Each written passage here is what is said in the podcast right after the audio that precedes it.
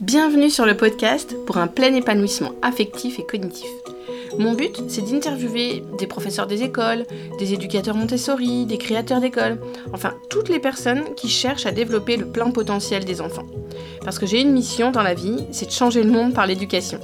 Alors, c'est pas une petite mission, hein, je suis d'accord, mais en tout cas, j'essaye de faire ma part, avec mes ateliers Montessori, mes formations en ligne et en présentiel, et bien sûr le podcast. Donc au quotidien, j'aide les enfants à développer leur plein potentiel et j'accompagne les adultes pour qu'ils puissent mettre leur talent au service des enfants. Aujourd'hui, j'avais envie de vous faire découvrir le travail de Stéphanie et Marie. Ce sont deux enseignantes de maternelle qui travaillent dans une école à Besançon. Et depuis septembre 2018, elles ont mis un projet en place, le projet Pour une école heureuse. Donc comme Pour une enfance heureuse, le, livre de Catherine Guéguin. Et, leur façon de travailler est quand même assez différente de, la majorité des écoles maternelles, de ce qu'on voit dans la, dans, la, majorité des écoles maternelles. Et, je trouve qu'elles ont réussi à ramener de la vie dans l'école. Donc je vous, laisse, je, vous laisse, je laisse place à ma conversation avec Stéphanie et Marie. Bonjour Stéphanie, bonjour Marie. Bonjour Céline. Bonjour Céline. Donc là, c'est le premier podcast que je fais aujourd'hui avec deux invités. Mais c'était pas possible voilà, de, de le faire qu'avec Stéphanie ou qu'avec Marie. C'était vraiment important pour moi de, de, pouvoir vous parler à toutes les deux en même temps. Parce que depuis 2018, euh, voilà, vous avez un projet, euh, on va dire, euh, différent dans votre école maternelle à Besançon. Et, et, je vous ai invité sur le podcast pour que vous puissiez en parler aux auditeurs et leur faire découvrir votre projet. Et on est enchantés de partager cette expérience avec vous. Donc c'est. Merci pour l'invitation. C'est depuis septembre 2018 hein, que vous avez commencé, c'est bien ça? C'est ça. Oui, oui. On a commencé en septembre 2018 et on c'est un projet qu'on a proposé à l'inspection académique du Doubs en février 2018. D'accord, donc là vous êtes dans votre deuxième année. Oui, c'est ça. Bon, qui est un peu chamboulé du coup forcément euh, avec, euh, avec le coronavirus, mais et alors, est-ce que, vous pourriez, euh, est-ce que vous pourriez nous parler du projet, des fondements, des différents axes? Alors, le, projet, euh, il s'appuie sur cinq axes principaux euh, qui sont le mélange des âges, l'autonomie, c'est-à-dire le libre choix des activités, la cogestion, c'est-à-dire que Marie et moi s'occupons de, tous les élèves de, nos deux classes ensemble. Euh, l'éco-citoyenneté avec euh, un travail sur le respect de soi, le respect des autres et le respect de la nature. Voilà, rien que l'axe éco-citoyenneté est déjà bien bien complet. Et puis un, autre axe aussi très très important qui est le lien avec les familles.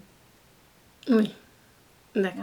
et qui, euh, qui, après se décline en des petits déjeuners par an, des invitations des parents en classe, voilà, en différentes choses encore. D'accord. Et avant 2018, vous travailliez chacune dans votre école, c'est ça? C'est en, vraiment en septembre 2018 que vous avez eu l'opportunité de travailler dans la même école? Oui, en fait, euh, moi je suis titulaire de mon poste à l'école Condorcet. Et euh, je connaissais déjà Stéphanie avant. On travaillait toutes les deux de la même façon dans nos classes. Donc on, on échangeait souvent sur nos idées, nos pratiques. Et euh, c'est quand il y a eu une ouverture de classe dans mon école que là, on a sauté sur l'occasion de, de, de, demander au DAZEM de mettre Stéphanie euh, sur ce poste. Donc, elle a eu une affectation à l'année, donc une AFA, qui a été renouvelée pour la deuxième année.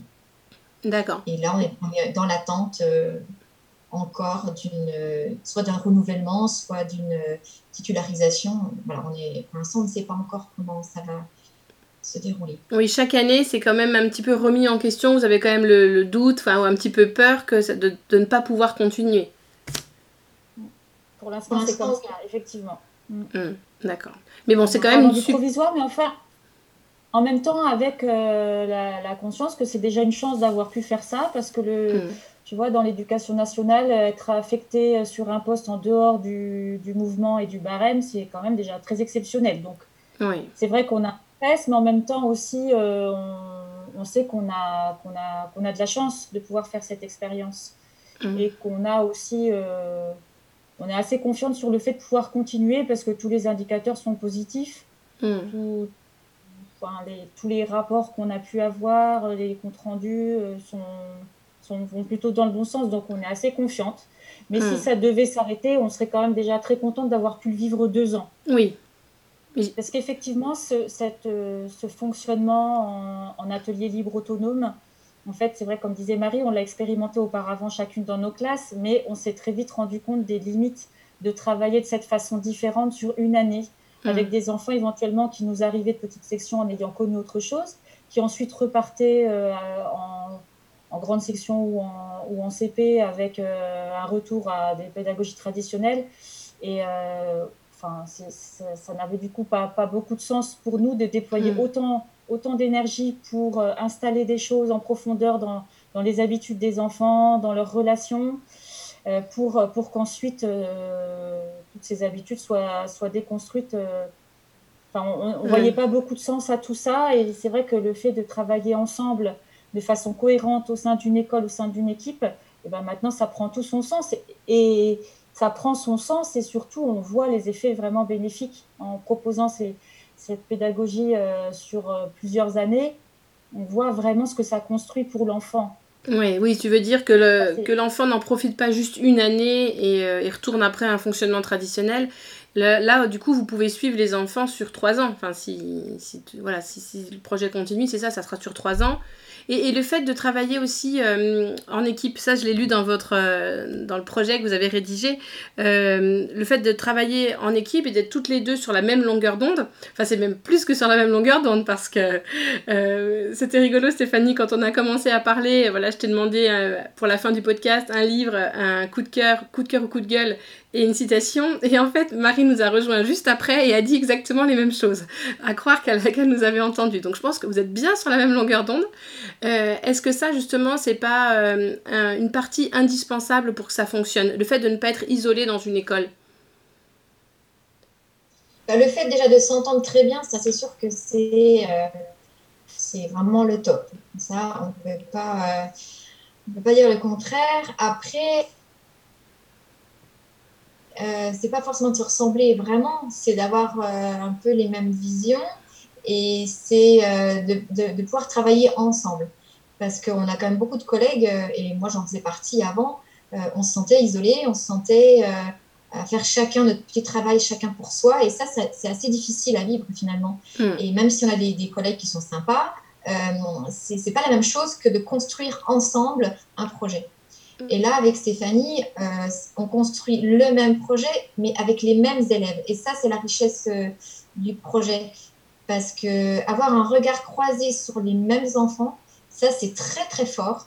Euh, on ne voit pas les mêmes choses parce que même si on se ressemble, on n'appréhende pas les choses de la même façon, on n'a pas les mêmes émotions au même moment, on n'a pas, euh, voilà, on a quand même une perception qui est différente et euh, ça c'est très riche parce que sur certains enfants, moi je vais voir une chose que Stéphanie ne verra pas et inversement. Hmm. Et quand on débriefe ensemble après la classe, c'est là qu'on peut vraiment avoir une vision beaucoup plus riche d'un enfant. Et euh, sur un enfant qui serait en difficulté, par exemple, euh, c'est quand même euh, une ressource assez exceptionnelle que d'avoir un côté positif sur une chose qu'on voit négative, par exemple. Mmh. Oui, je vois ce que tu veux dire. C'est un peu comme s'il y avait trois, trois possibilités. Quoi. La première, c'est on est isolé dans notre...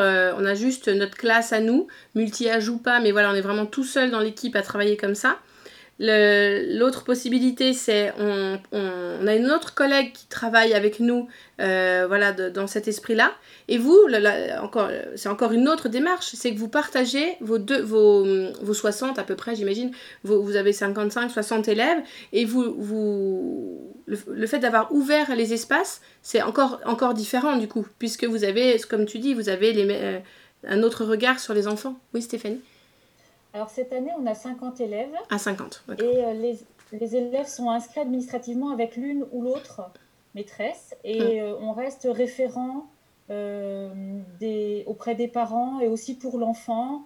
Enfin, et, c'est vrai que par rapport à la, au rendez-vous qu'on propose aux parents, voilà, hum. c'est la maîtresse de la classe quand même qui reçoit, qui reçoit les parents, qui gère s'il y, y a quelque chose, des réunions autour de l'enfant, etc. et qui accueille les enfants en regroupement le matin. Donc on commence la journée par un regroupement et chaque enfant va sur l'ellipse de sa classe avec sa maîtresse. Et c'est une fois ce regroupement terminé que là on ouvre les portes des classes et que les enfants peuvent se déplacer dans les deux classes, dans les deux salles de classe et dans aussi, une salle de jeu qui est, qui est voisine. En fait, il y a trois, trois salles en enfilade, une salle de jeu qui sert de sieste l'après-midi et nos deux salles de classe, donc qui sont équipées euh, euh, principalement en matériel Montessori, mais pas que. On utilise aussi d'autres ressources qui nous, qui nous paraissent intéressantes et complémentaires. Et il y a dans une des deux classes le coin langage, le coin euh, euh, graphisme et le coin, euh, il y a un coin peinture libre, un coin bricolage, un coin activité euh, sensorielle. Donc ça, c'est dans une classe. Et dans l'autre classe, il y aura les activités de mathématiques, les activités pratiques, les activités scientifiques. Voilà, donc les, les, classes sont complémentaires et les enfants circulent. Et nous, les maîtresses, on reste pendant 15 jours dans la même classe, dans la gestion de la même classe, et puis on change tous les 15 jours. D'accord. Mais du coup, les enfants circulent et vous allez voir les 50 enfants dans, dans, la, dans la semaine ou dans les 15 jours, vous allez vraiment tous les voir. Tout à fait. Et travailler avec eux. Tout à fait. Mm. Ça. Alors, pour, pour euh, suivre tous les, les, les, progrès des enfants, on a des, tableaux dans chaque, euh, coin euh, d'apprentissage, que ce que je citais tout à l'heure, mathématiques, vie pratique, etc., euh, langage. On a des tableaux sur lesquels on note les présentations qui ont été proposées aux enfants et ensuite les, acquisitions des enfants. Enfin, on entoure l'activité quand elle a été réussie par l'enfant, comme ça, que ça soit nous pour s'en rappeler ou que ça soit la collègue puisqu'elle était dans l'autre classe auparavant, on peut savoir où en est l'enfant dans, dans, tel, mm. dans tel domaine d'apprentissage. Mm. Et j'ai vu sur la petite, les, les, petites vidéos que vous m'avez envoyées aussi, euh, les enfants peuvent prendre en photo leur travail pour, euh, pour garder une trace. Oui, alors en fait, euh, à la base, on, les enfants ont un plan de travail déjà. Euh, on leur prépare en début de période un plan de travail qui leur est propre, où ils ont en photo les activités que l'on souhaiterait qu'ils fassent. Donc, euh, par rapport à là où ils en sont exactement. Donc, ils ont ce, ce petit tableau qui est personnalisé où ils vont aller cocher euh, l'activité s'ils l'ont réalisée une fois, deux fois, trois fois. Et nous, on a aussi un petit espace pour euh, préciser si on les a vus faire et si on les a vus réussir. Donc ça permet aussi du coup de valider et d'avancer dans leur plan de travail. Euh, quand ils ont réalisé un travail, donc ils cochent euh, sur leur plan de travail que c'est fait, mais ils prennent aussi en photo leur travail avec une tablette. On utilise une application qui s'appelle Je valide, qui est couplée avec une application Photobook. Donc ça nous permet de faire des photos de toutes les activités réalisées. Donc ça fait un, une auto-évaluation par l'élève. Et on compile toutes leurs réussites dans le jeu valide et ça construit un livret de réussite qui est envoyé par mail aux parents. D'accord, ouais, donc au niveau suivi, vous avez vraiment euh, bien réfléchi aux choses. Enfin, vous avez, euh, il y a le plan de travail, il y a les photos, il y a le livret. Enfin, vous avez vraiment.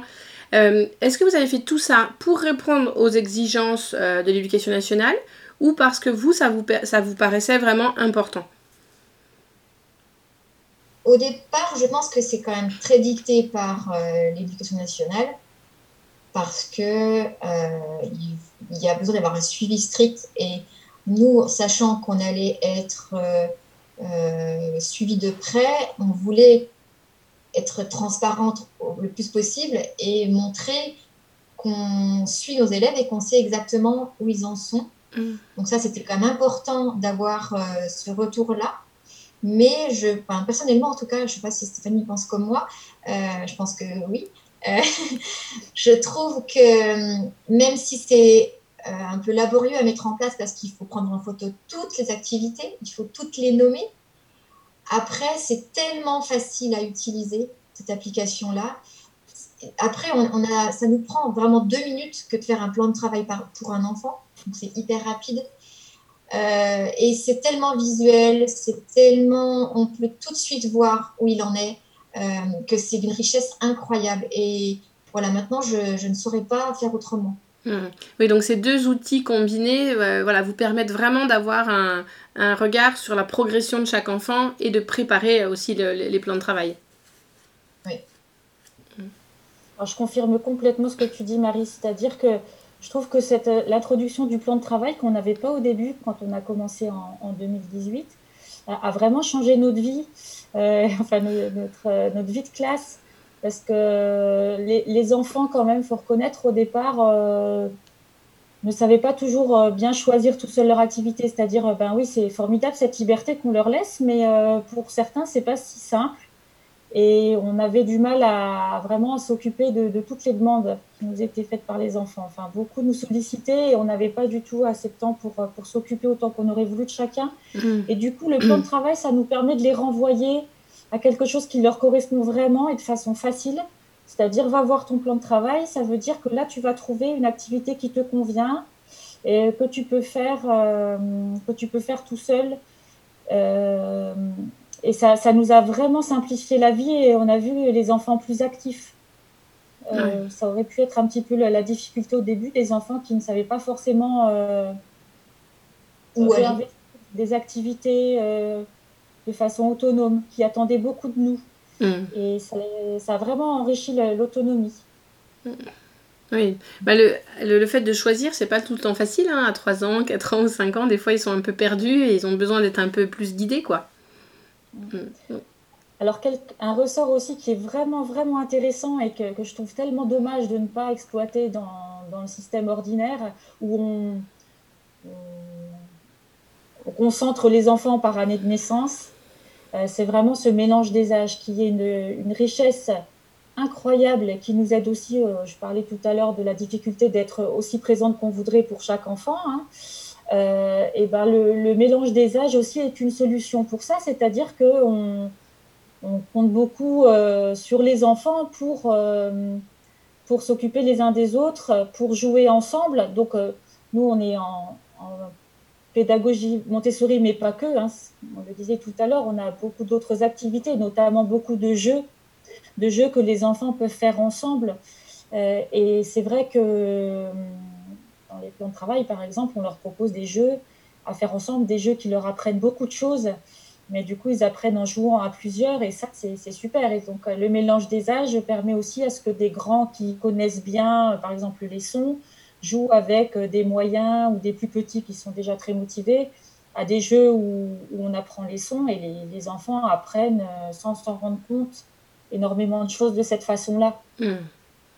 Il y a aussi le système des colliers d'experts qui est, qui est intéressant. C'est-à-dire que euh, il y a des, tout simplement des petits colliers que les enfants peuvent choisir avec la, la photo d'une activité et hum, un enfant peut demander euh, à un autre de lui, de lui apprendre une activité ou de faire une activité avec, euh, avec lui. D'accord. Donc un enfant qui est expert sur un avec un matériel, c'est ça? Ou sur une voilà, qui, a, acquis une compétence, peut aider un autre enfant? Tout à fait. Voilà. Mais comment c'est euh, donc tu parles de collier, donc comment c'est matérialisé? Comment un, un, enfant plus jeune ou moins avancé peut savoir euh, vers quel enfant, à quel enfant s'adresser euh, s'il a besoin? Alors les enfants volontaires, euh, le matin, peuvent décider de mettre un collier d'expert autour du cou, mhm. collier autour du cou, avec la photo de l'activité.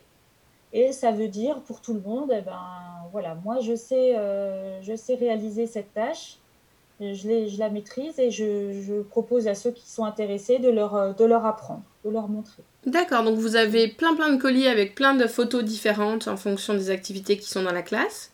Et l'enfant peut, euh, euh, peut mettre le collier le matin s'il a envie d'aider un autre. Euh. C'est ça, alors on n'en a pas. Ouais, on a un peu ciblé les activités qui sont pas forcément les plus faciles, mais des activités dont on a besoin de façon très récurrente. et comme ça, ça nous donne un bon coup de main aussi. Hmm.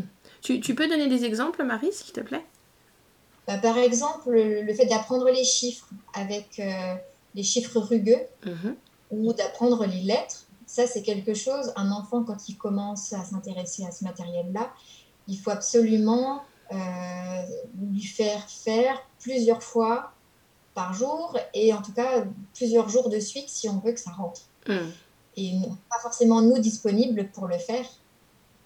Donc, euh, d'avoir des petits relais comme ça, des petits experts qui prennent notre place et qui vont euh, eux aussi aller apprendre aux autres euh, à reconnaître les chiffres ou les lettres, hmm. c'est assez précieux. Alors ça nous aide nous bien sûr, parce qu'on a nos petits acolytes qui, font un peu notre travail de maîtresse, mais ça, sert bien sûr aux enfants qui apprennent de, de, nouvelles compétences face aux plus grands, mais ça sert aussi beaucoup aux plus grands. Ça, mm. des fois, on n'y pense pas en, première instance, mais pourtant, ça, c'est très important parce qu'on a vu des enfants en difficulté. On est quand même dans un quartier sensible euh, où il y a des enfants en vraie difficulté. On, a, on avait un grand, par exemple, l'année dernière qui, euh, qui, a eu beaucoup de mal à intégrer les chiffres. Euh, qui a fini par, par bien les connaître, à reconnaître les, les, symboles jusqu'à neuf, hein, tout simplement. Mm. Et, et, après, on l'a vu spontanément mettre le collier d'expert et montrer à un plus petit et avoir beaucoup, beaucoup d'empathie pour les difficultés du plus petit en disant, tu sais, moi, pour moi aussi, ça a été dur, je te comprends. Euh, et, vraiment avoir beaucoup de patience pour l'apprendre au plus petit. Et on voyait aussi dans, dans ses yeux euh, tout, tout, toute l'estime de lui qu'il avait et euh, cette fierté qu'il avait maintenant d'avoir intégré puis de montrer à un plus petit. Donc ça, c'est absolument pas négligeable, c'est même extrêmement important, ce genre de de situations qu'on peut laisser faire, laisser se vivre en classe, c'est très important pour ceux qui apprennent, mais aussi pour ceux qui, apprennent quelque chose de nouveau, mais aussi pour ceux qui savent et qui, euh, qui peuvent aider parce qu'il y a une, il y a vraiment une fierté, une, estime de soi qui se développe et qui est fondamentale. Et puis dans la vraie vie, oui, vas-y Marie.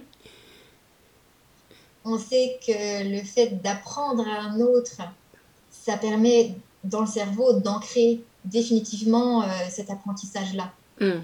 Donc le formuler et l'apprendre à un autre, c'est la meilleure façon euh, pour soi-même de l'apprendre définitivement et de l'inscrire. Ouais. Et, et, en plus, dans la, dans la vraie vie, euh, on, a, on a envie aussi, quand on, est, quand on est compétent sur un domaine, on a envie de partager, d'échanger. Donc on le fait naturellement quand on est adulte dans la vie de tous les jours. Donc là, je trouve que c'est laisser l'opportunité aux enfants bah, voilà, d'apprendre entre eux. C'est chouette. Et, et, je me demande, est-ce que vous avez une aide maternelle euh, avec vous dans la classe? Dans les deux classes? On a une aide maternelle qui est à temps plein et une deuxième qui n'est là que le matin. D'accord. Donc du coup, vous êtes quatre adultes euh, le matin euh, pour, vous, pour vous occuper des enfants. Voilà. Et, et comment vous avez, euh, comment vous lui avez transmis en fait, parce que c'est une manière de travailler qui est complètement différente et ça peut être déstabilisant pour certaines personnes. comment vous avez euh, voilà, communiquer avec vos deux aides maternelles pour que leur rôle, j'imagine que leur rôle n'est pas, enfin, nettoyer derrière les enfants, pas du tout. Donc comment vous avez fait pour euh, qu'elles, je pense qu'elles n'ont pas le même rôle que le, que le vôtre, mais voilà, comment vous êtes organisé Oui, alors c'est vrai que c'est un sujet très important que tu abordes là, Céline parce que c'est vraiment un travail d'équipe dont on parle et on a absolument besoin de la collaboration étroite avec nos, nos et hum, il se trouve que on a pour nos deux ATSEM, donc on va parler de la situation du matin, où on a donc deux ATSEM. Euh, on propose à l'une de gérer un petit peu la, ce qu'on appelle la vie de classe, c'est-à-dire l'ambiance en fait, l'ambiance de classe, alors que, les enseignantes, nous, nous sommes auprès des enfants pour faire des présentations, enfin le plus possible. Et on essaye d'être vraiment concentré sur les apprentissages. Eh ben, une de nos deux ATSEM euh, circule dans les deux classes et aussi dans le petit coin bibliothèque qui est installé dans le couloir. Donc elle circule dans ces trois endroits et elle veille euh, à, l'ambiance, c'est-à-dire que les enfants, euh, ben, elle, répond à leurs questions, elle, elle, gère des, petites choses, des petites excitations qu'ils peuvent avoir, des enfants qui ne sont pas au travail, qui font autre chose, elle essaye de les orienter vers une activité constructive.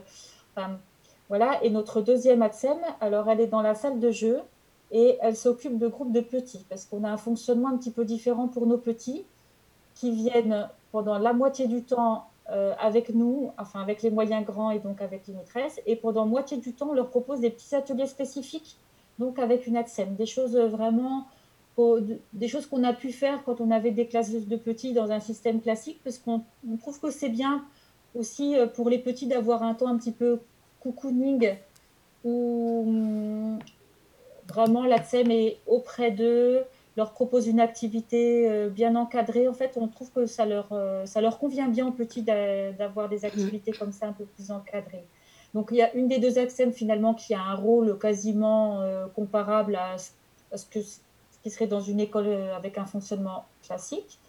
Et puis une des ATSEM, par contre, qui a un rôle très différent, cette, cette gestion d'ambiance, c'est quelque chose effectivement très différent. Hmm. Voilà. Donc le travail en équipe est ouais, vraiment euh, encore là euh, hyper important. Quoi. Et on a une chance énorme d'avoir une collègue ATSEM qui, qui aime euh, ce fonctionnement de gestion d'ambiance. Euh, en, revanche, en revanche, pour notre autre ATSEM, elle n'était pas au courant du projet en arrivant, malgré notre demande à la mairie de vraiment cibler ce poste comme un poste différent. Ça n'a pas été fait. Notre, notre collègue est arrivé sur ce poste sans, connaître le projet et a quand même été très déstabilisé. Donc cette question des ATSEM est vraiment fondamentale et nous, on l'a encore pas vraiment résolue. On a eu de la chance cette année que l'ATSEM qui arrivait donc n'était pas très enchantée de, de cette organisation différente. Elle, elle, elle, elle n'avait pas tellement envie de changer ses habitudes. Et, malgré tout, elle, nous, on a beaucoup apprécié son travail cette année. On apprécie beaucoup son travail, tant mieux. Mais c'est vrai que oui. Et pour les ATSEM, il y a vraiment une différence. Et ça change tous les ans ou leur poste est fixe? Parce que si tous les ans vous avez à reconstruire les choses, c'est compliqué. Sur la ville de Besançon, euh, en théorie, on leur propose de rester trois ans au même endroit si elles le souhaitent. D'accord. Euh, selon les ATSEM, il y en a qui vont, si elle se plaît, euh, elle peut rester trois ans, ce qui, ce qui est quand même relativement rapide, hein, trois ans. Bah oui. Et mm. si elle se plaît pas, elle peut, elle peut changer tous les ans. Oui. oui, donc ça fait quand même un... C'est difficile quand même. Chaque année, vous êtes quand même obligé de vous de reconstruire quand même un peu les choses si, elles ont changé, quoi. Ouais, et c'est vrai qu'il y, a vraiment à être très vigilant au départ. Donc nous, on a quand même essayé de réfléchir au maximum à, cette, à, cette, à ce travail en, en équipe. On a construit un document qui s'appelle le rôle des adultes, qui reprend vraiment des points essentiels sur l'attitude à avoir dans ce type de fonctionnement. Donc hmm. on en parle beaucoup entre nous et euh, surtout en début d'année, on essaye vraiment de, se réunir souvent avec les ATSEM pour construire avec elles euh, ce fonctionnement.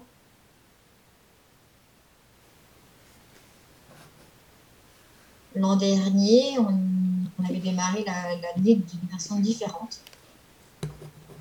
Il y, a eu une petite coupure, mais on a, on a vas-y, tu peux continuer.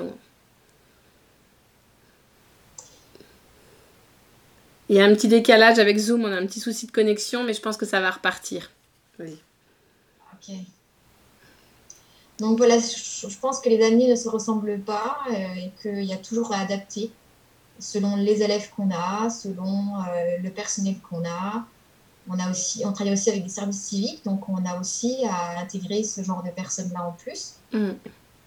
Et voilà, le travail d'équipe est très important, donc on a toujours à écouter euh, les autres et à, à faire en sorte que chacun trouve sa place, que chacun se sente bien, parce que notre projet d'école heureuse, c'est n'est pas seulement des enfants heureux, c'est aussi, et c'est très important, des adultes heureux. Hmm. Ça va ensemble, hein. c'est difficile d'avoir l'un. On pourrait avoir l'un sans l'autre, mais quand tout le monde est heureux, c'est encore mieux. quoi. C'est ça. Ouais. Et je sais, ça, ça vous est peut-être pas encore arrivé, mais j'imagine que les auditeurs qui nous écoutent peuvent se poser cette question.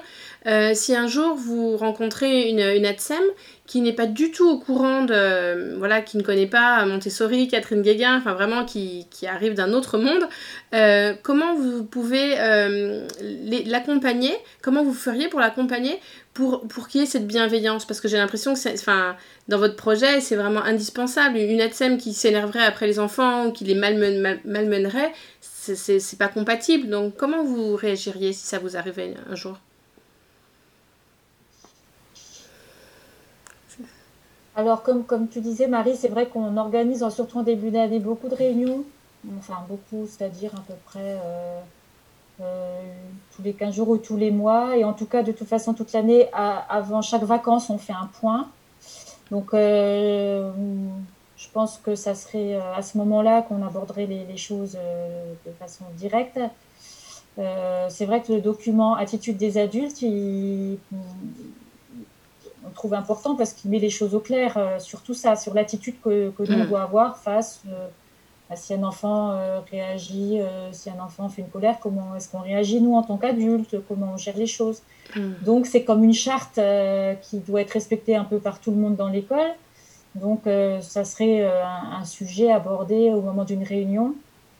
Mais oui, c'est c'est pas évident parce que là on touche aux relations humaines entre adultes. Et coup, pour le coup, c'est jamais simple que ça soit ici dans une école, que ça soit dans n'importe quel milieu professionnel. Hmm. Euh, si vraiment il y avait des, ça prenait des proportions très importantes, effectivement, on ne pourrait pas travailler avec quelqu'un comme ça. Si hmm. vraiment c'était une situation extrême, euh, ça mériterait une réunion avec, euh, avec le supérieur hiérarchique de la mairie, notre directeur, en disant, hmm. en expliquant les choses. Oui, parce qu'il y a besoin de cohérence. Je veux dire, les, les enfants ont besoin de se sentir en, en sécurité. Donc, s'il y avait une ETSEM un peu, euh, voilà, un peu hargneuse, ça serait, ça serait embêtant, quoi. Ça serait très embêtant, oui. Hmm.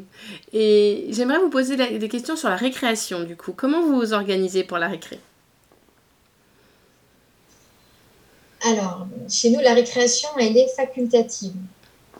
Parce que on a envie de laisser une plage de travail la plus large possible, euh, sans être obligé de dire stop, il est 10h30, on arrête et on va dehors. Un enfant qui a envie, qui est dans une activité, qui est concentré, qui veut continuer son activité, on n'a pas envie de l'arrêter. Donc on leur laisse le choix de rester en classe ou de sortir. Donc il y a systématiquement euh, Stéphanie ou moi qui restons à l'intérieur avec un, petit groupe d'élèves, parce qu'en général, ils sont quand même pas beaucoup à vouloir rester, mais on peut avoir jusqu'à une dizaine d'élèves quand même. Hein. Euh, c'est pas forcément les mêmes tous les jours, ça change. Et on, ben, on les accompagne. C'est un petit moment privilégié euh, pour euh, continuer le travail ou pour leur montrer des nouvelles choses. Donc c'est un moment qu'on apprécie toutes les deux de pouvoir vivre avec eux tous les jours. Mmh. Et l'autre va dehors en récréation. Et là aussi, la récréation, elle est pour nous un moment euh, particulier. Et cette année, on a fait vraiment un travail euh, essentiel euh, sur la récréation où on a réfléchi à un autre espace et à des, à des autres jeux. Donc la récréation est devenue aussi pour nous un espace d'expérimentation qui, en tout cas cette année, nous a donné des, des, des belles, des belles expériences et on est assez contente de ce qu'on a mis en place cette année. Je pense par exemple euh, au banc de l'amitié. Donc on a un banc qui a été euh, décoré et qui euh, sert à accueillir un enfant qui se sentirait tout seul, un petit peu exclu. Donc il va s'asseoir et quand on voit qu'il y a un enfant sur ce banc, on va le chercher. pas nous, hein, les enfants. Mm. vont le chercher et vont voir ce qui se passe vont voir s'il a besoin d'aide, vont voir s'il a besoin d'un copain, vont voir ce qui se passe. Et, euh, et, ça fonctionne vraiment très très bien. Et on a dans l'école un espace qui est très chouette parce qu'on a une cour, mais on a aussi un espace vert avec des arbres, avec, euh, avec euh, une zone en herbe et on a un espace de regroupement à l'extérieur. Donc c'est quand même très agréable.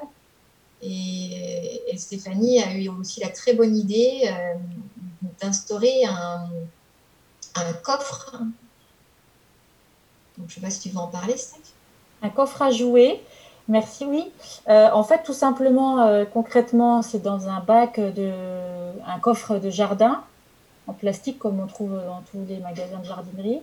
on, met à l'intérieur des choses très hétéroclites qui sont euh, des, du matériel assez gros, qui tient dehors et qui est, qui est sécurisant pour les enfants. Voilà, c'est ça nos critères, mais surtout, c'est pas des jouets. Euh, mhm. ça ressemble à rien. Donc c'est plutôt du matériel, des choses qu'on pourrait trouver dans le garage. Ça va être des, des bâtons, ça va être une bâche en plastique, des choses qui roulent. Des ressorts, enfin. Pour, que les enfants s'imaginent quelque chose et, voilà, pour c'est ça, pour qu'ils puissent créer quelque chose? Voilà, et puis encore plein d'autres objets qu'on récupère et qui ressemblent à rien, qui sont qu'on ne pourrait pas nommer, tellement c'est bizarre. Euh, et ces objets-là, eh ben, ils sont à disposition des enfants et justement, ils créent. Voilà, ils font ce qu'ils veulent, ils jouent. Vraiment, on a retrouvé des enfants qui jouent. Hmm. Et c'est super euh, agréable à regarder. Des enfants qui jouent tout seuls en, inventant et en trouvant des fonctions à ces objets hétéroclites, euh, voilà, que, eux seuls peuvent trouver dans leur, euh, dans leur imaginaire d'enfant. Et puis aussi en jouant en groupe, c'est-à-dire ben, il y a des bâtons, on, a, on voit des défilés, euh, des défilés de majorettes très, euh, très structurés, on voit des, des fanfares. ah oui, il y a des tuyaux, donc ils font des espèces de trompettes, avec ils font des fanfares, mm. ils, tombent, ils font de la électrique des guitares électriques. Enfin, ils inventent tout un tas de choses avec cet objet. Qui, et alors voilà, nous on aime bien les solutions qui coûtent rien. Hmm. et, qui, et, qui, euh, et qui sont aussi des, euh, des possibilités très créatives. Moi, j'aime hmm. beaucoup cette dimension de créativité et de jeu. Et hmm. puis, et je ne sais pas, Céline, si tu, nous, si tu me permets de bifurquer sur un sujet que, qu'on adore aussi, c'est l'école dehors. Oui, j'avais juste encore deux, trois questions sur la récréation, mais j'y viens sur l'école dehors. J'y viens. Euh, oui, j'ai un peu, quand je vous entends, en fait, j'ai, l'impression que vous avez ramené de la vie dans l'école, en fait, tout simplement ramener de... vivant. Chez nous, c'est très vivant. Voilà. Parce que pourquoi ne pas mettre un bac en plastique avec des objets hétéroclites dans toutes les cours de récré? Ça serait totalement. Euh, enfin, euh, ça coûte rien, c'est pas difficile, ça permet aux enfants de jouer et j'imagine qu'il y a beaucoup moins de conflits entre eux. Exactement. Voilà, parce que du coup, ils peuvent jouer donc. Euh, euh, oui, mes deux dernières questions sur la récréation avant de parler de l'école du dehors. Euh, imaginons comment, à quel, enfin, j'ai bien compris que votre, votre intention est, de ne pas interrompre les enfants, mais du coup, à quelle heure, à quel moment vous décidez de sortir ou pas? Enfin, il y, a des enfants qui décident de sortir et d'autres qui restent de rentrer. Comment ça se passe du coup concrètement? Bah, On a quand même remarqué que, en gros, vers 10h30, il y a un petit essoufflement. Hmm. Il y a un petit peu un moment creux où euh, certains euh, on donne s'aérer, clairement. 10 heures, c'était un peu tôt. 10 heures, on remarquait qu'ils étaient quand même tous encore euh, vraiment bien occupés. Et euh, on voit bien qu'il commence à y avoir un peu plus de bruit vers 10h15. On voit bien que ça papillonne un petit peu plus. Et on s'est dit, ben voilà, 10h30, c'est bien. C'est un peu le moment où il y a un creux. Donc là, on fait discrètement sonner une petite clochette qui indique que ben, ceux qui veulent on va dehors et ceux qui ne le souhaitent pas, vous pouvez rester à l'intérieur. Ah ouais, super. Super. Parce que j'en discutais de l'histoire de la récréation avec une, euh, enseignante de maternelle qui s'est inscrite à ma formation en ligne et on était en visio et on parlait du problème de la récré et elle n'a pas la même chance euh, que vous, elle est toute seule à travailler de cette manière-là dans, dans son école maternelle et c'est, il y a plusieurs classes, je sais plus combien, mais voilà, elle n'est pas toute seule, il, doit y avoir 3-4 classes de maternelle. Et en fait, ses collègues lui imposent euh, de sortir à 10 heures. Et, euh, et, voilà, elle me parlait de cette problématique-là parce qu'elle, elle, euh, souvent ses, élèves, ses enfants sont hyper, enfin les enfants sont encore tous bien concentrés et, et voilà, c'est vraiment dommage de les interrompre alors que l'ambiance est au travail. Et comme elle doit surveiller les enfants des autres ou ranger les vélos, enfin bref, avec cette histoire d'organisation au sein des collègues, ben, elle est obligée d'interrompre ses, élèves. Comment. Euh, alors, j'ai pas pu lui apporter de, de, réponse toute faite parce que je pense pas qu'il y en ait, mais. Euh, quand, quand, je vous expose cette situation, qu'est-ce qui vous vient à l'esprit en fait? Comment on, comment on pourrait l'aider pour qu'elle garde sa liberté et qu'elles ne dépendent pas du système des autres instituts qui veulent sortir à 10 heures. c'est sa, façon de s'imposer auprès de ses collègues, d'imposer sa différence et ses choix auprès de ses collègues qui va être, euh, qui va être en jeu. Euh, il n'y a mm. pas tellement d'autres solutions euh, toutes faites. Je ne crois pas qu'on soit obligé dans une école de tous sortir en même temps. Je ne pense pas qu'il y ait un texte qui dise vous devez vous harmoniser et tous sortir à la même heure. Je suis pas sûre, moi, qu'il y ait un truc comme ça. Donc, est-ce qu'il y a moyen de discuter en conseil d'école et de demander à ce que mm. elle puisse aller un petit peu en différé? Mm. Et est-ce que la est-ce que la récréation est obligatoire dans les textes? Est-ce qu'on a l'obligation de sortir? Ça, je sais plus. Je crois pas non plus. En tout cas, nous, en maternelle, on a fait le choix l'après-midi de ne pas sortir. D'accord. Parce que le temps de l'après-midi, il est quand même moins long que celui du matin. Mhm. Et justement, nos élèves, ils sont euh, dans leur activité, ils sont toujours euh, à fond dans ce qu'ils font. Euh, et on a fait le choix de ne pas couper mais par contre, on fait souvent un accueil à peine plus long pour qu'on puisse avoir un temps dehors qui soit euh, assez long pour pouvoir justement mettre en place des jeux. Mm. Donc, comme on attend que tout le monde arrive, qu'il y ait un accueil échelonné en extérieur en début d'après-midi, ce temps-là, on l'augmente un petit peu pour qu'il soit assez long pour voilà, mettre en place des jeux. on en profite à ce moment-là et puis après on rentre, mais on ne ressort oui, donc vous organisez votre temps euh, dedans, dehors, un peu euh, voilà, en fonction de, votre organisation, mais sans vous préoccuper des textes administratifs. Euh. Oui, je ne pense pas qu'on soit hors cadre en faisant ça. Mmh. Non, mais c'est bon, les auditeurs, je pense, vont être contents d'entendre ça, qu'on a cette liberté quand même. même si nos autres collègues ne fonctionnent pas comme ça, on a quand même cette liberté de choix. Mmh. Et donc, vous passez beaucoup de temps dehors. Et eh oui, c'est un sujet qui nous tient à cœur, l'école dehors. Hein. Et alors, on, propose des activités de jardinage comme dans de nombreuses écoles. On a la chance d'avoir un jardin partagé tout près de l'école, un jardin de quartier. Donc, on mhm. est bien accompagné et ça nous soulage beaucoup d'un travail de préparation et d'organisation. On n'a qu'à aller dans le jardin et on a euh, les, petites graines à récolter. Euh, on visite le jardin, on, on sème, on récolte, on, on goûte. Enfin bon, c'est vraiment super. Euh, on propose aussi beaucoup d'activités à l'extérieur, mais au sein de l'école. On a la chance d'avoir un espace de verdure et des arbres dans l'école.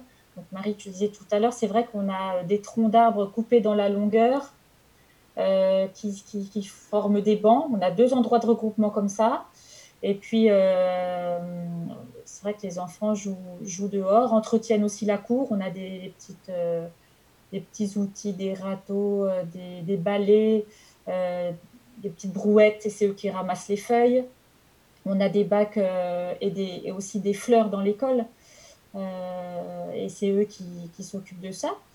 Et aussi, ce qui est le plus original, en tout cas, c'est les, sorties en forêt. On va régulièrement, donc tous, les, tous les mois, et on, on, souhaiterait tous les 15 jours avec les moyens grands, on va en forêt une demi-journée sur un lieu qui est toujours le même, un lieu qu'on a choisi, euh, qui nous demande une demi-heure de marche euh, depuis l'école.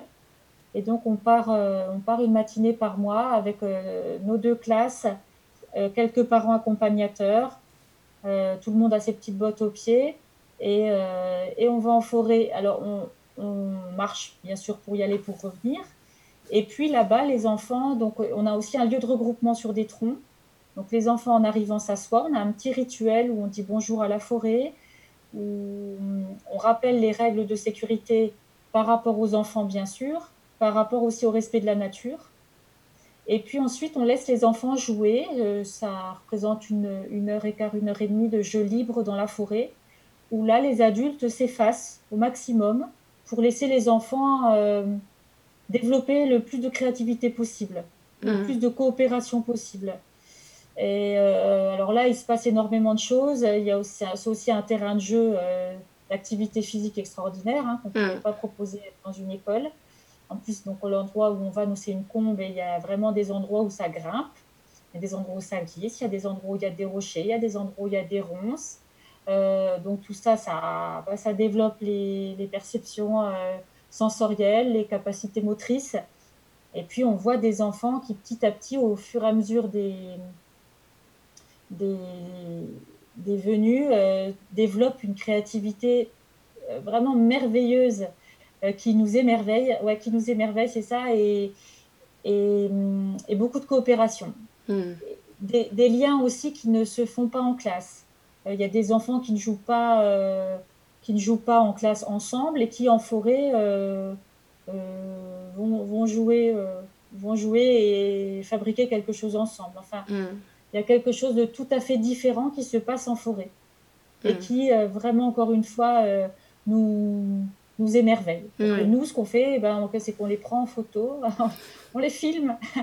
Et, euh, et, par contre, les parents et les ATSEM se mettent, et notre, euh, notre emploi civique, euh, se mettent tout autour du périmètre. Voilà, nous, on a choisi de fonctionner comme ça. On a un périmètre qui est assez grand quand même. Hein. Les enfants ont, de la place à, mm. pour explorer. Et, nous, on, circule, on les, on les, observe, mais on intervient le moins possible. Mm. c'est super chouette. Et tu dis les moyens grands, donc pas les petits? Alors les petits ici viennent une fois par mois, mais on aimerait bien développer euh, plus de sorties pour les moyens grands, peut-être ah pas pour les petits, bon c'était notre, notre choix pour, euh, pour l'instant. Et on voudrait avec les moyens grands faire des activités en forêt, mais qui seraient plus scolaires. D'accord. Voilà, parce qu'il y a aussi plein de choses à faire en sciences, euh, en, créativité en land art, euh, hmm. en numération. Il y a plein de choses qu'on peut faire en, motricité, en, des grands jeux organisés. Oui. Donc c'est chouette, là, c'est la liberté qu'on leur laisse parce que vraiment, on n'a pas ça à l'école, enfin, hmm. pas suffisamment à mon sens, vraiment de, liberté et d'exploration en grand.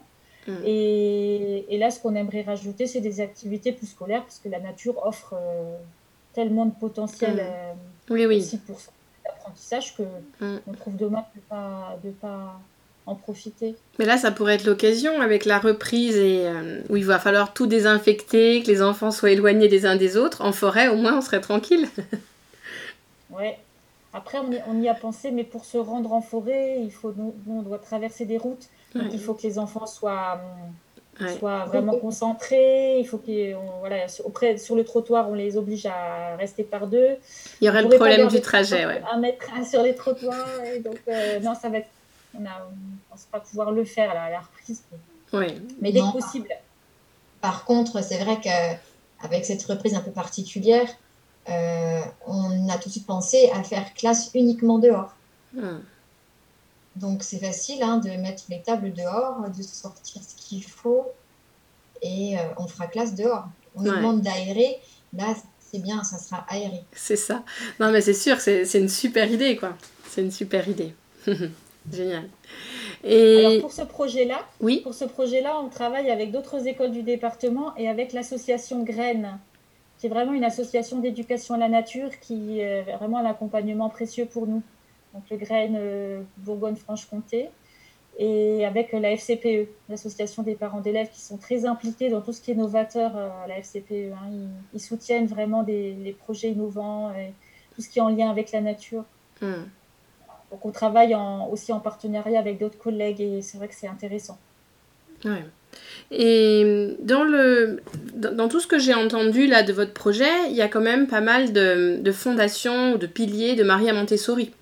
Euh, le libre choix, la, bienveillance, les, le fait que chaque enfant avance à, avance à son rythme. Enfin voilà, ça, ça s'entend. Euh, est-ce que vous confirmez déjà, avant que je pose ma question suivante, est-ce que vous confirmez quand même que vous vous êtes beaucoup appuyé sur la pédagogie de Maria Montessori?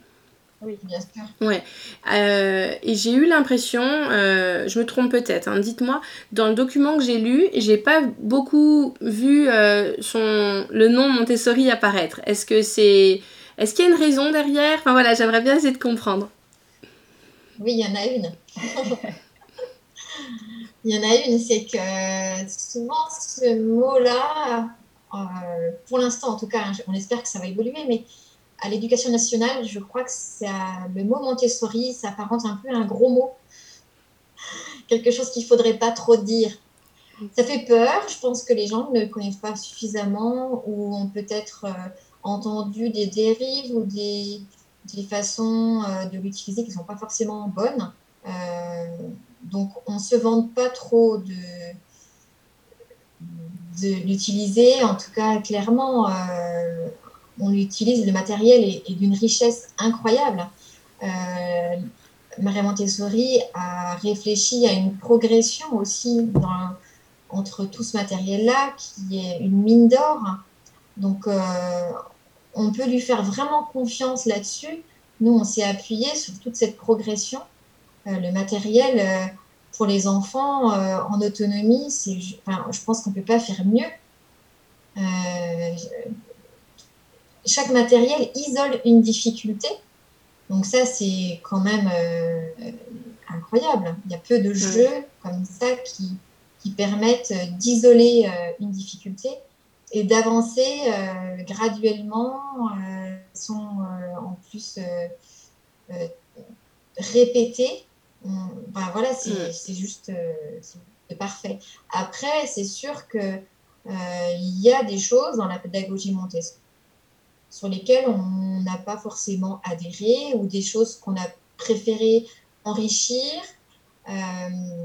voilà, nous, on a essayé de faire un petit peu comme on le sentait et on a enrichi euh, sur pas mal de choses. Oui, oui sur le jeu, j'ai entendu une salle de jeu où les, jeux, les enfants peuvent jouer librement. C'est vrai que euh, elle, dans, son, dans sa pédagogie, c'était les moments où les enfants jouaient, c'était pas sur le temps de classe, c'était, sur un autre moment. Là, vous avez voulu aussi euh, laisser l'opportunité aux enfants de jouer en classe.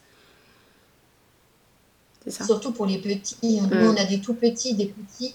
Et mm. ce temps de jeu libre comme ça, de mm. construction, il nous paraissait euh, essentiel pour les hmm. petits qui entrent à l'école. Oui.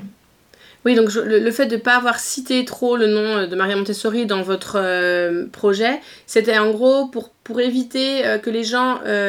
Enfin, souvent les gens ont des, fausses croyances sur les, travaux de Maria Montessori. Les gens pensent que les enfants font ce qu'ils veulent, qu'il n'y a pas de cadre. Et du coup, en gros, plutôt que de dire on s'appuie sur Maria Montessori, vous, vous, vous avez plutôt dit nos axes à nous, c'est ça, ça, ça et ça. En fait, c'est ça? Oui, on a préféré expliquer ce qu'on faisait mm. plutôt que de dire qu'on faisait comme quelqu'un d'autre. Oui. Et en plus, c'est pas vrai parce qu'on ne fait pas comme Maria Montessori du tout. Euh, il ne faut pas oublier que Maria Montessori, euh, dans son discours, elle dit bien que ça évolue constamment. Et euh, son fils, d'ailleurs, le dit que si elle était encore parmi nous, son travail serait encore différent maintenant. Mm. Donc il ne faut pas non plus se figer sur quelque chose qui a fonctionné euh, il y a 50 ans. Euh, voilà, on n'a pas les mêmes enfants maintenant et on se doit de s'adapter à, à, notre public et puis. Euh, mm, mm. Oui, ça, elle l'a toujours bien revendiqué, voilà, que l'observation était indispensable, ça s'adaptait à chaque enfant et que les choses allaient évoluer, quoi. Mm.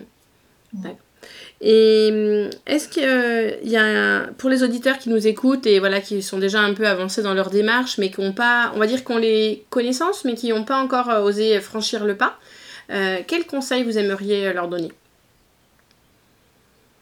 Alors, le, premier conseil que j'aimerais leur donner, c'est vraiment de, d'aller à leur rythme et de respecter leur rythme. De, si on peut parler de transition, passer d'un système à un autre, ne pas forcément vouloir tout changer d'un coup euh, accepter que ça prenne plusieurs années.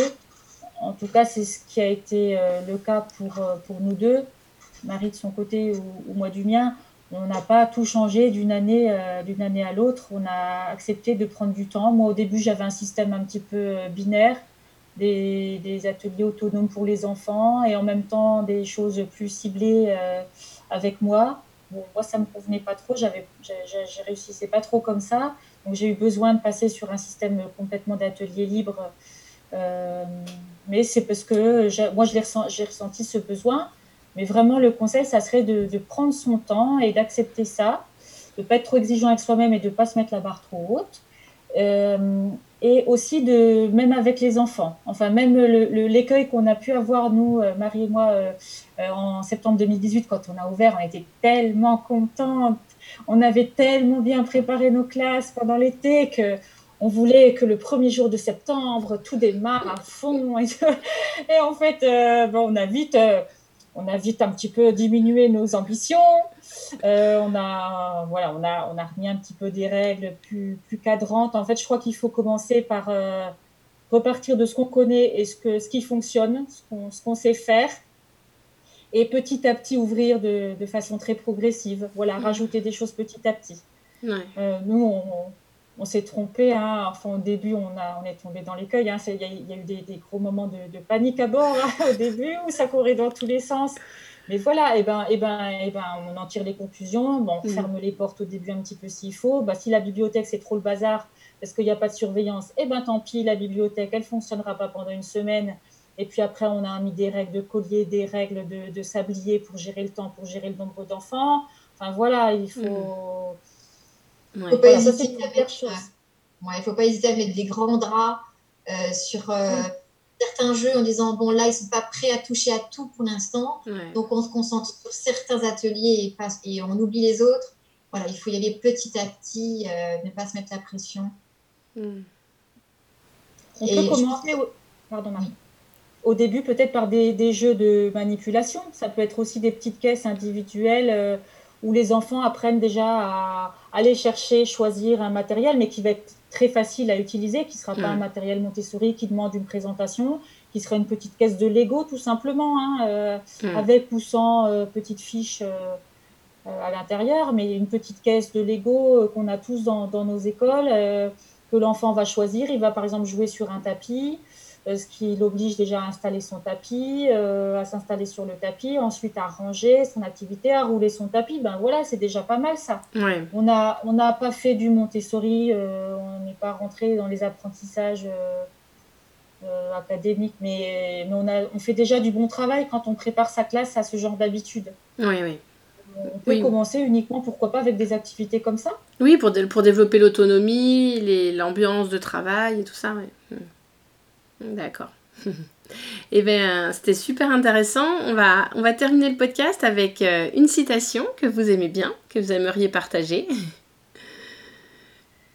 Allez, on va le dire ensemble, Marie. L'école d'aujourd'hui sera le monde de demain. Voilà, vu que vous aviez choisi la même, autant la dire en même temps. et, et le livre que vous aimeriez, un livre que vous aimeriez faire découvrir aux auditeurs c'est un livre que, que, je suis sûre que tout le monde connaît et que la France entière le connaît. Bien sûr. bien sûr.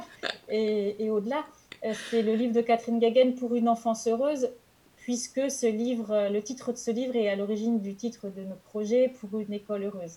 Voilà. Mm. On, a beaucoup d'affection pour, pour Catherine Gagen, pour, pour son travail, pour le mm. message qu'elle diffuse en France et qui, qui nous aide énormément. Mm. Ouais, d'ailleurs, il elle a écrit plusieurs livres, mais il y a aussi ses conférences euh, sur YouTube euh, en tapant Canopée 91. Ah, 91, j'ai un doute, faudrait que je revérifie. Mais voilà, on peut euh, écouter aussi ces deux conférences, enfin la conférence qui est coupée en deux là. voilà. Pour, on sait jamais si les auditeurs n'aiment pas lire, s'ils préfèrent écouter. et, et est-ce que vous auriez un coup de cœur ou un coup de gueule à partager? Alors les coups de gueule, non, non, c'est pas notre genre. on, préfère les coups de cœur. Allons-y. On en, a, on en a souvent, mais euh, le dernier, euh, c'est euh, ensemble avec Stéphanie, on a rencontré Annabelle, en fait, qui est un personnage construit par, une, par une fille qui est vraiment extraordinaire. Elle s'appelle Sandra Meunier. On l'a rencontrée euh, à Montpellier. Elle a fait une conférence euh, avec son personnage Annabelle et son association s'appelle Terre de joie. Et en fait, sa proposition, c'est d'apporter, euh, d'aider les enfants à ressentir la joie en eux.